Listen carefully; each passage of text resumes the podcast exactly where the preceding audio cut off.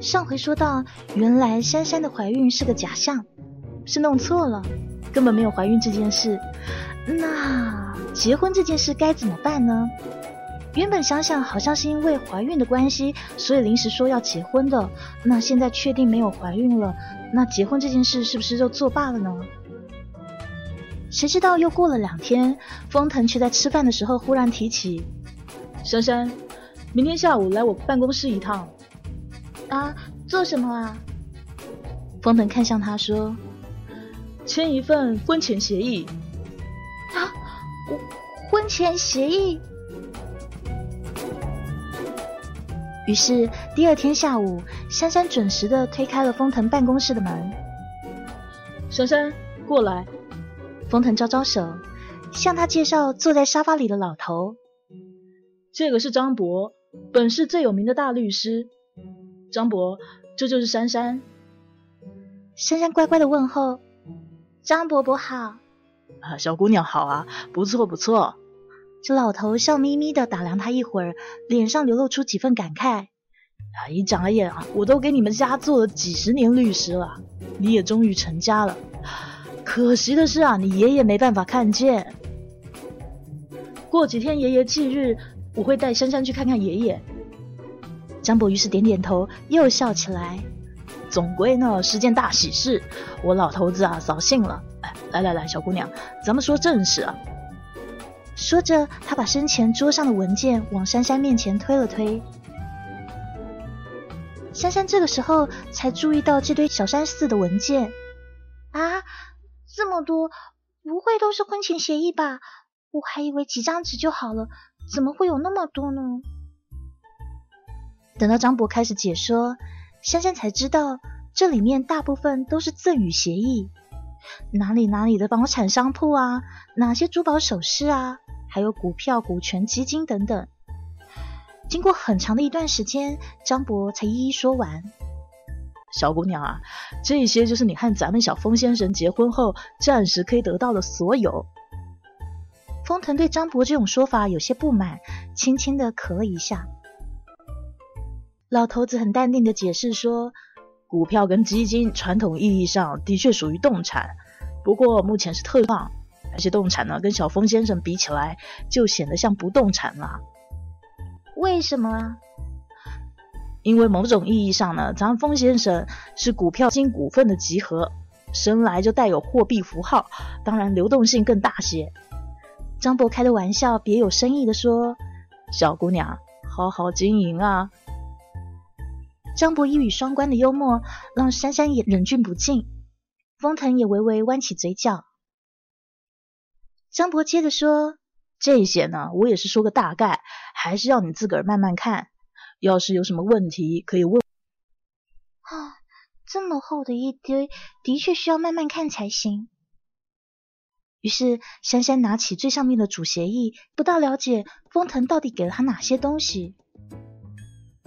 直到现在看到白纸黑字的文件，才真正明白。于是珊珊有点吓到了，潦草的翻过一遍合同。珊珊从下面的赠与合同里抽出了几份，他看向封腾说：“那个协议书我没有意见，可是赠与的部分我就签这些可以吗？”张博有些惊讶，封腾看向珊珊，沉默片刻。就转向律师先生说：“张博，我想跟珊珊再沟通一下。”于是老律站起来，笑呵呵的说：“小两口好好商量。老头子我烟瘾犯了，出去抽会烟。”封腾坐在沙发上，翻看着珊珊选出来的几份协议。坐过来点。珊珊连忙挪近点。我让你签这些，生气了？怎么会呢？这误会可大了！珊珊连忙摇头保证：“绝对没有。”那为什么不签呢？我觉得有点多。你昨天只有说主协议，其他的都没有讲。封腾把手中的文件扔在桌上，说：“主协议是爷爷在风月结婚的时候一起拟定的，这些赠与是我个人资产。”主协议我没有意见。珊珊，既然主协议保障了集团利益，我就要保障你的利益。这些赠与就是让你在最坏的情况下，至少可以获得这些。他这么说，是把他自己也算计进去，防着他自己吗？可是为什么我总觉得有些难受呢？风腾，你准备这些东西的时候，是把你自己放在我的对立位置吗？你是不是怕将来你会亏待我啊？不是的，哎，我敢保证这些文件基本上是废纸。但是珊珊，岁月太长，我希望你起码有这些东西，在任何情况下都能少一份畏惧。听完封腾这么说，珊珊的眼眶忽然有些热。可是想了一会儿，他还是坚持说：“我不是全部不要，我只是想少拿一点。”风腾不语，珊珊被他的目光看得有些不安。我是不是太固执了？可是这些东西的价值真的太出乎意料了。昨天 BOSS 大人说过以后，我已经有了心理准备，也许会签署一个很严苛的婚前协议。我并没有觉得难以接受。BOSS 大人从来就不是一个苛刻吝啬的人，也不可能那样对我的。其实我已经有点了解他，他大概会从理性上出发，做出最好的安排。可是，就算彼此相爱，也不代表对方的东西就属于我啊！凭什么人家家族几代辛苦所得的东西，要平白给我享受呢？珊珊知道自己这样的想法很傻很傻，或许被会被很多人嘲笑她天真。但是这么做，他反而可以松口气呢。作为一个马上要结婚的人，他其实这阵子也有认真的思考人生。然后，珊珊觉得做夫妻大概跟做朋友一样，最重要的是要平等。这种平等不是说地位啊、收入什么的，而是说彼此的付出。他给对方的和封腾给他的必须是一样的。这样子才能长长久久。一个人付出远远超过另一个的话，久了会心理失衡的吧。然后，如果一个人给了另一个人很多很多的钱，那么这个人会不会觉得他付出的已经够了，爱就少付出一些呢？这样子的话，还不如反过来呢。当然，珊珊也不是乱清高啦。说句有些矛盾的话。跟 boss 结婚，他又不缺钱，要那么多钱要做什么呢？好啦，以上呢都是珊珊小脑袋里的胡思乱想。现在封腾还在等他的解释。珊珊靠过去，把脑袋靠在他肩上。封腾，其实我想问你一件事情。什么？如果不是误以为我有了孩子，你还会跟我求婚吗？薛珊珊，哈，你有没有发现最近我们都没有回老家住？为什么？老宅的三楼在装修啊。是，那你以为为什么在装修呢？啊！然后一瞬间，珊珊觉得心里从来没有像此刻这么填满过。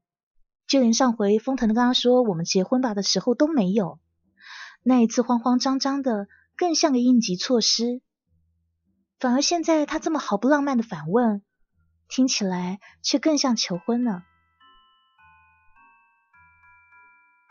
他依靠在封腾身上，你看，你什么都帮我想到啦，有你的话什么都有了，要是没有你的话，那些也用不上。于是，办公室里静悄悄的，没有一点声响。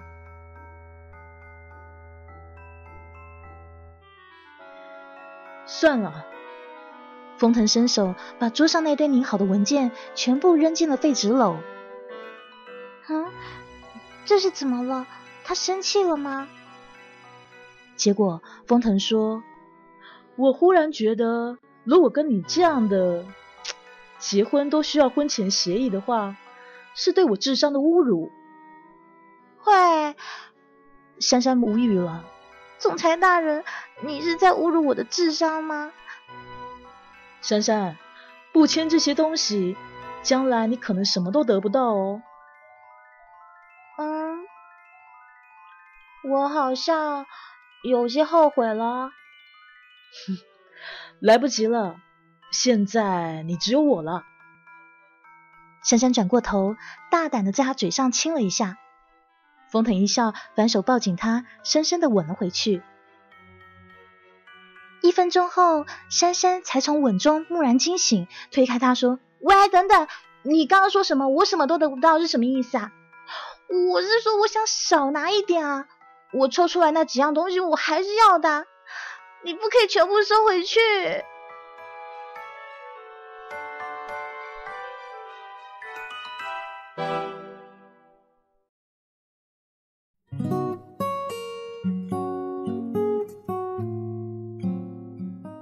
周末的时候，封腾载珊珊去老宅看新房的装修进度，顺便薛珊珊同学也要检阅一下自己的新财产，就是他虎口夺食的最后那几样东西。珊珊充分发挥了女性爱美的天性，选的东西都是亮晶晶的首饰。其实她纯粹是个被赠与协议里附带的那几张照片给闪花了眼。摸了摸那几件首饰，珊珊心满意足的还给了封腾。这些还是你帮我保管吧。封腾扫了那些首饰一眼，随手拿个镯子套在珊珊手上，然后下了结论：眼光有待加强啊。于是他随口教了珊珊一下。他家学渊源，这些自然是信手拈来。可是珊珊听得云里雾里的。还要捧场，假装非常感兴趣，于是比较痛苦。幸好王博很快报告说，风小姐带了颜青来了。珊珊连忙率先跑下去。当珊珊一下去，砰的一声，厚厚的一叠资料就砸在她眼前。风小姐豪气万丈的说：“这些就是婚礼的初步计划书。”珊珊愣住了。什么呀？这个厚度简直比 boss 大人之前的婚前计划书一不遑多让啊！他们两个果然是兄妹来着。他随手拿起一本花花绿绿的像服装目录的册子看，然后风月赶紧阻止他说：“哎呀，这个不用看了，这个是婚礼上我要穿的衣服。哎，这个也不用了，这是我的鞋子。”风腾从楼上走下来，没好气的对自己的妹妹风月说：“怎么，这是你要结婚啊？”一旁的言情一脸担心：“老婆啊，你再婚对象还是我吧？”风月瞪了言青一眼，悻悻然的说：“我也没有办法啊，巧妇难为无米之炊。你们日子都没有定，我要怎么订酒店啊？”酒店没有定，怎么知道是什么环境？环境不知道，怎么确定现场要怎么布置呢？好了，风腾头疼的打断他：“你先别折腾了，等我先跟珊珊的爸妈商量过再说。王博的东西都准备的差不多了，下周我去你老家。”后面这句话是问珊珊的。这时，珊珊张大了嘴巴：“嗯，那个。”我忽然想起一件事，我好像还没跟我爸妈说结婚的事情哎。于是大家都沉默了。手机拿来。封腾黑着脸拿过珊珊的手机，翻找电话簿，然后拨了拨号键。电话很快就接通了。封腾沉稳有礼的开口说：“伯母你好。”我是封腾。后来，珊珊当然少不了被薛妈妈骂上一顿。任何一个妈妈在婚前一个月才知道女儿要结婚，那都是会抓狂的。谁知道怀孕乌龙，然后那么突然的结婚啊？对我也很突然，我也才刚知道的好不好？不过女儿出嫁，薛妈妈到底是非常高兴的。隔天就兴致勃勃的打电话来：“珊珊啊，妈以前存了块好料子，你告诉我你男朋友多高啊？我让你爸给他做套西服。”哈，珊珊愣了愣，直接就拒绝了：“不要啦，他衣服都穿不完，好不好？而且都是定制的，爸爸做的不大合适吧？”珊珊自己觉得已经讲的很婉转了。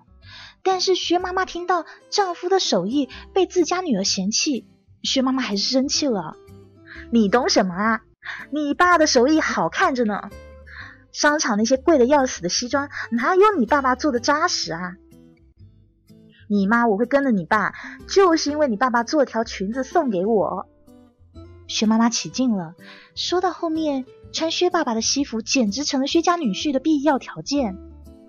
老妈都这样上纲上线了，珊珊也没有办法，只好答应。心里想着，反正老爸住了也是放老家，到时候老爸一看 boss 大人的穿着就会明白了吧？难不成能逼他换上不成？哎呀，现在先应付过去再说啦。不过，如果老妈要求 boss 大人婚礼上也要穿爸爸做的衣服的话，哼。就算是亲爹亲娘，我也要反抗的。珊珊啊，明天把你男朋友衣服尺寸告诉我啊，你爸爸要早点动手的。哦，知道了。于是晚上，当风腾出了浴室，迎接他的就是一根皮尺。来来来，让我量一下你的尺寸。风腾蹙眉，做什么？当然是为了要更了解你啊。哦，还需要了解什么吗？我的尺寸你不知道？哼，这话听着怎么有点不对？是我不纯洁了吗？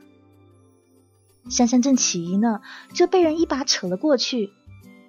很快，皮尺就被扔到床下。又过了一会儿，房间里隐隐响起反抗声：“喂，不是量那里了，啊！”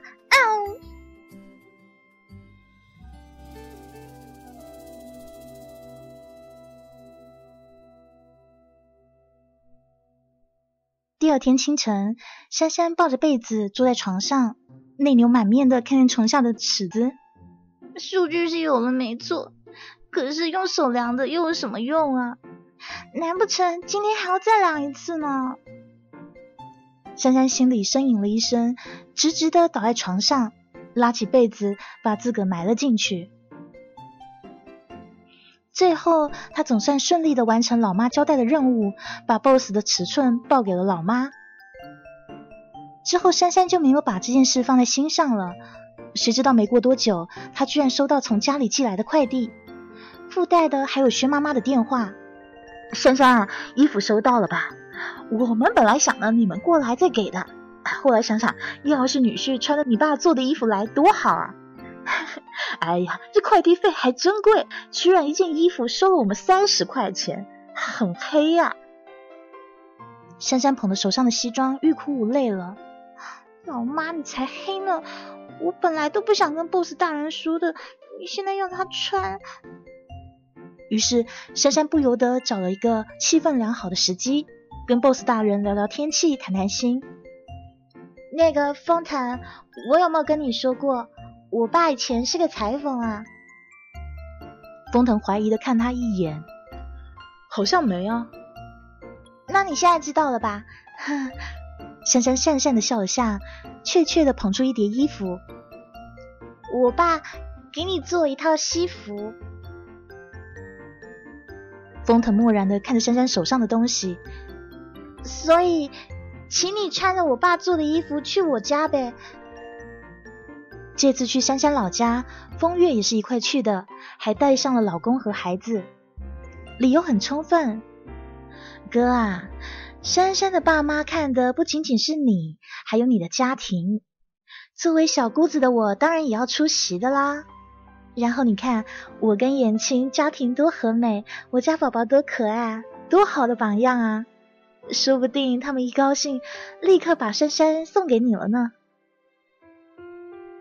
封腾当时非常傲慢的哼了一声：“还用得着他们送吗？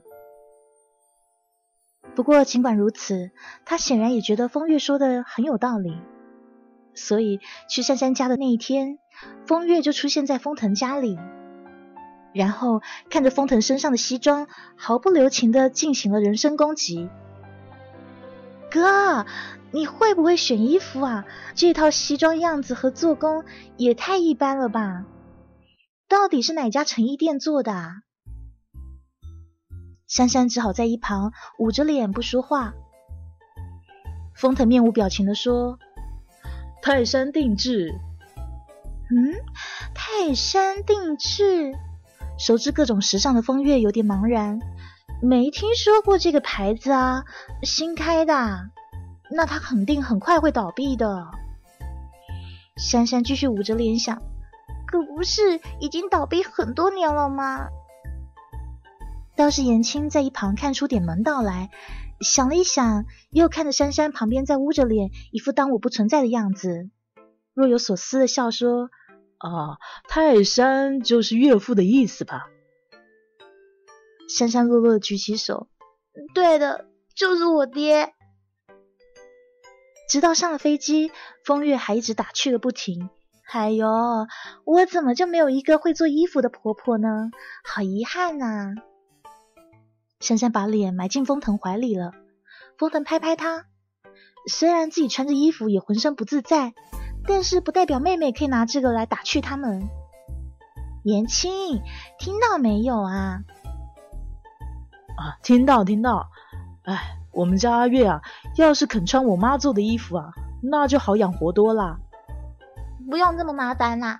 珊珊从风腾怀里抬起头来，很有义气的说：“阿月。”我让我爸给你做，你们这些人啊！风月实在是气死了。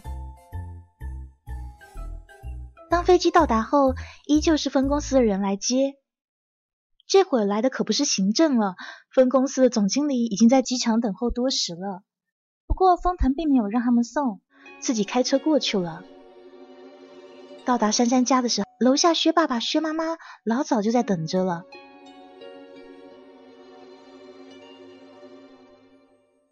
看着车缓缓驶近，薛家父母不由得伸长了脖子。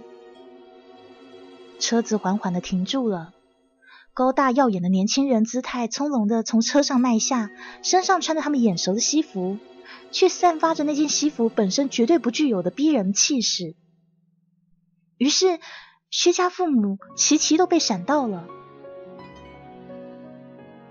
客厅里，薛爸爸招待着封腾他们喝茶。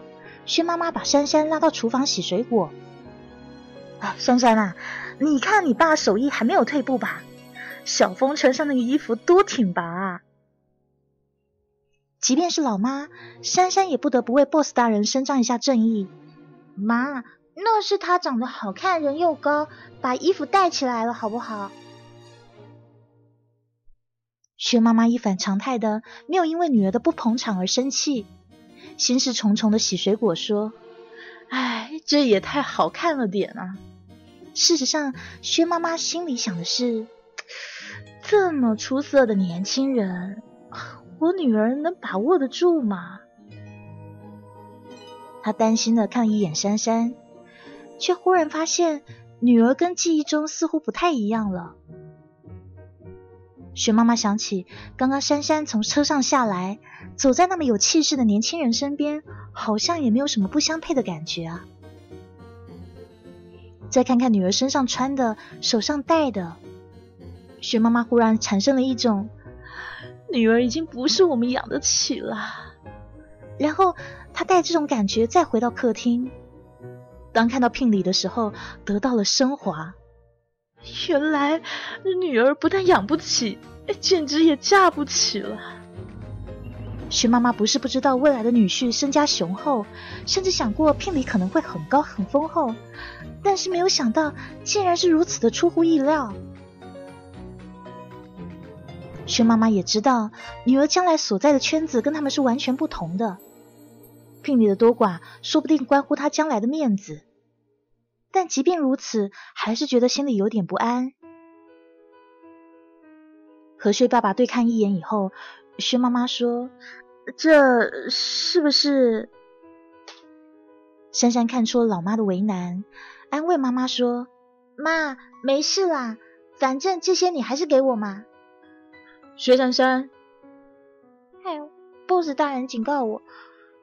珊珊对他眨眨眼：“拜托，在我老妈面前，你要给我点面子好吗？”其实这个时候，薛妈妈都要晕了。这嫁妆，薛妈妈其实给珊珊准备了三十万陪嫁的。以前偶尔跟街坊邻居聊起来，谁不说这陪嫁丰厚啊？可是现在和这聘金一比，完全不成比例啊！那自己该怎么拿得出手呢？珊珊倒是一点都不担心，嫁妆不用担心，他会弄的。薛珊珊，这回是薛妈妈在吼她了。最后，我们的女主角就被赶出了婚礼讨论现场。珊珊坐在门外的楼梯上，听着屋内传来的说话声，双手捧着下巴，不由自主的想微笑。姐姐为什么一个人笑？奶声奶气的声音忽然响起。楼上邻居的孩子小尾巴抱着皮球站在楼梯口，好奇的盯着他。珊珊不好意思的摸摸脸，正要说话，却听到身后一个带着低笑的男生说。因为这个姐姐要嫁人了，门不知道什么时候开了，珊珊扭过头，就看到封腾靠在门上看向她，身上穿的不太考究的西装，可是丝毫掩盖不了本身的风姿挺拔。珊珊忍不住又微笑起来。是啊，因为要嫁人了，因为马上就要更幸福了。小尾巴奇怪的看着不说话的大人们，抱着皮球，忽闪着大眼睛跑走了。珊珊对封腾招招手，封腾扬眉，挑剔的看了下地面，走到他身旁坐下。封腾，我有没有说你穿上这件衣服的时候，是你最帅的时候？是吗？封腾假装思考。那我婚礼上也穿这件。不行！珊珊立刻跳起来。你还可以更帅的。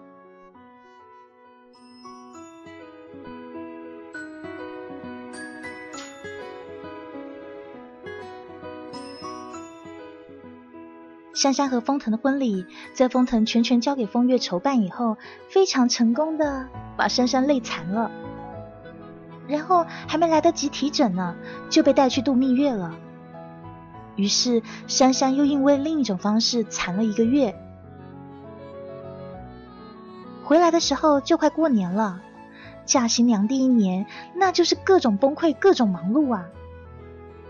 珊珊于是就纳闷了：明明去年在 BOSS 家过年的时候很冷清的，怎么今年忽然冒出这么多亲戚呢？还有各种大宴小宴，人情往来。唉。做总裁大人的老婆，应该还要有一份工资才对，太辛苦了。等终于闲下来一点，已经是大年初五了，财神爷生日啊！珊珊不由得想起一件很重要的大事，于是跑到某人面前，伸手：“我的红包呢？”“哦，新年快乐啊！”珊珊静候下文，结果等啊等的，发现没有下文。就这样，珊珊愤怒了。喂，你也太敷衍了吧！这才结婚没多久，怎么连红包都没有？我说你起码给个红包，意思意思嘛。风腾明明全家上上下下都发红包，珊珊想，为什么自个没有呢？他觉得自己好委屈来着。封腾放下手中的杂志，说：“薛珊珊。”我去年给你红包没有啊？没有，说你你这个二行也不是一天两天了。新年礼物呢？也没有。事实上，唯一给他的一只手机，还说是借他的，而且是他用过的旧的。风腾笑了笑，所以去年过年的时候，我什么东西都没有给你。但是你记不记得，在机场的时候，我跟你说新年快乐啊？好像有吧，但是这有什么问题吗？封腾继续看着他说：“这才是我想给你的，珊珊。这句话不是祝福，是承诺。”珊珊眨眨眼睛，然后又眨一下眼睛。风腾咳了一声，站起来，一副打算要走开的样子。啊，这不会是……他该不会是不好意思了吧？珊珊终于反应过来，贼兮兮的追出去。那今年新年快乐也是承诺吗？嗯。明年也承诺吗？明年再说。哎呀，怎么办？好像有点感动啦。珊珊从身后抱住他的腰，把脑袋靠在他的背上。你也新年快乐。温馨的气息弥漫。过了一会儿，珊珊旧事重提。哎，对了，快给我红包！你说让我新的一年一直快乐的。现在我有了红包才会快乐。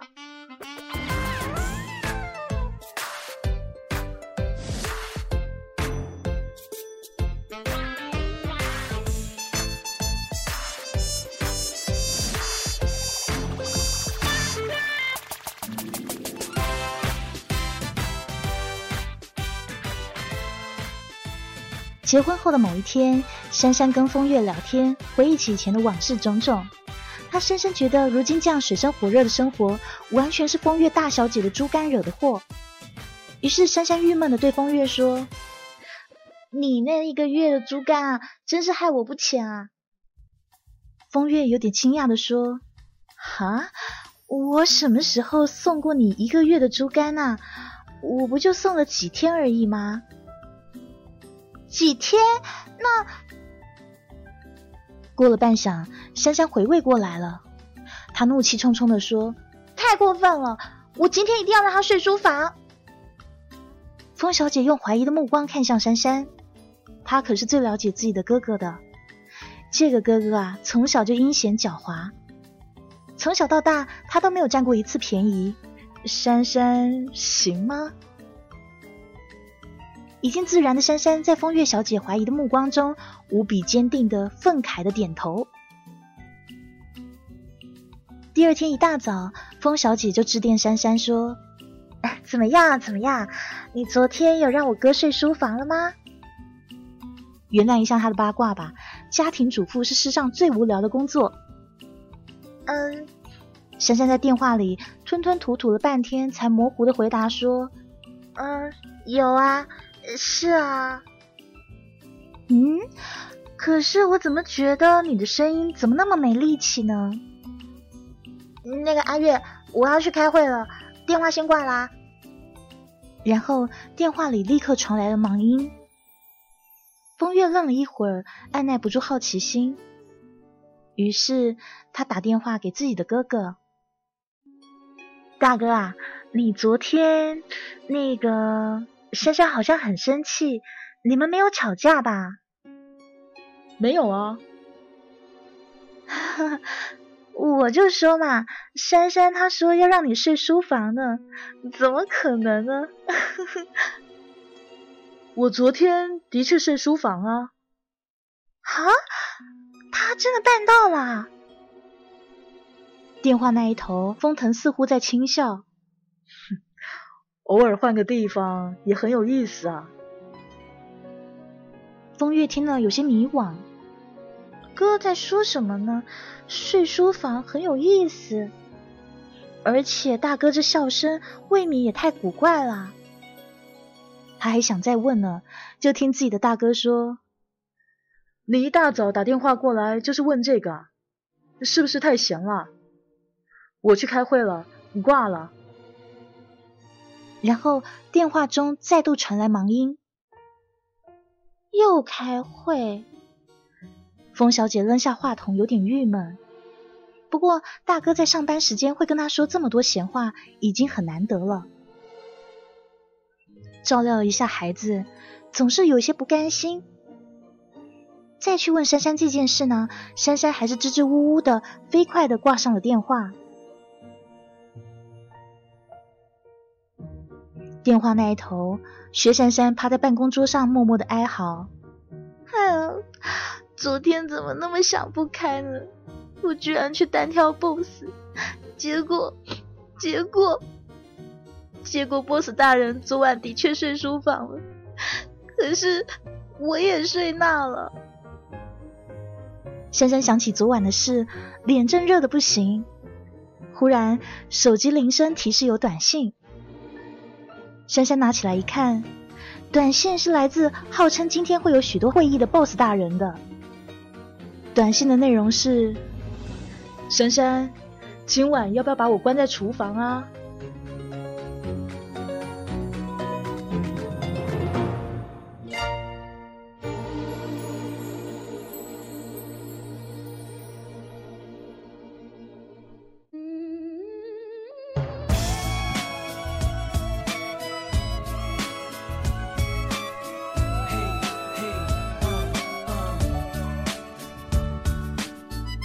这就是我们姗姗来迟的完结篇。关书房好还是关厨房好呢？总之不要把自己也关进去了。春暖的花开，带走冬天的感伤，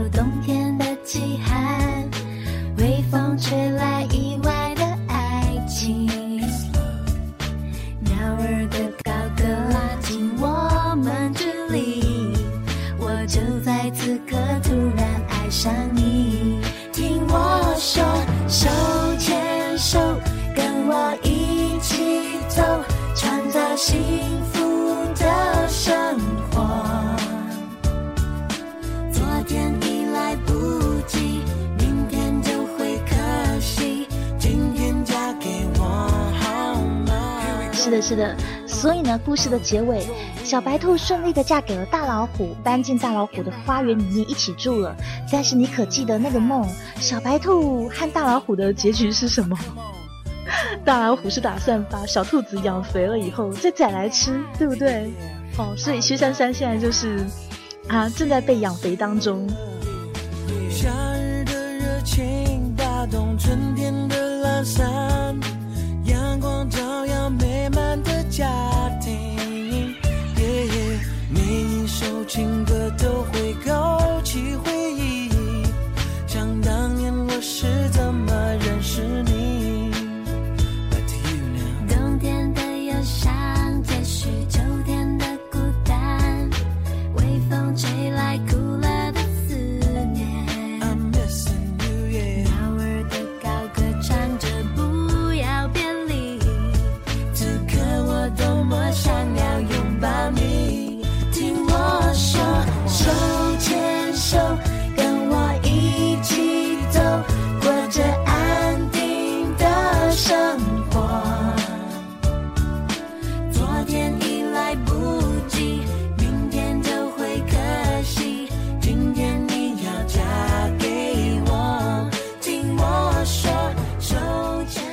可能，这个结局哦，大家早就有料到，对不对？你就觉知道这个这么轻松愉快的故事，最后一定会有一个完美的结局哦。女主角一定会跟男主角在一起，然后两个人呢就幸福的继续过下去这样子。但是我总觉得有的时候啊，知道结局呢，其实不是一件。怎么讲呢？就是即便你知道这个结局，但是这个故事你还是会想看的。就像我们知道历史上面的一些案件啊，例如说武则天的事情啊，后还有一些那个历史事件啊，我们都知道结果，可是我们还是会想看，为什么？为什么？因为有趣的不是结果，好玩的或重要的是在那个过程，有没有？好，所以希望就是说，看过《姗姗来迟》的，或是从来都没有看过的朋友们呢，都能够享受这个故事。那么今天呢是姗姗来迟的最后一集，嗯，下一次开始呢，我们会开始讲新的故事，别的故事。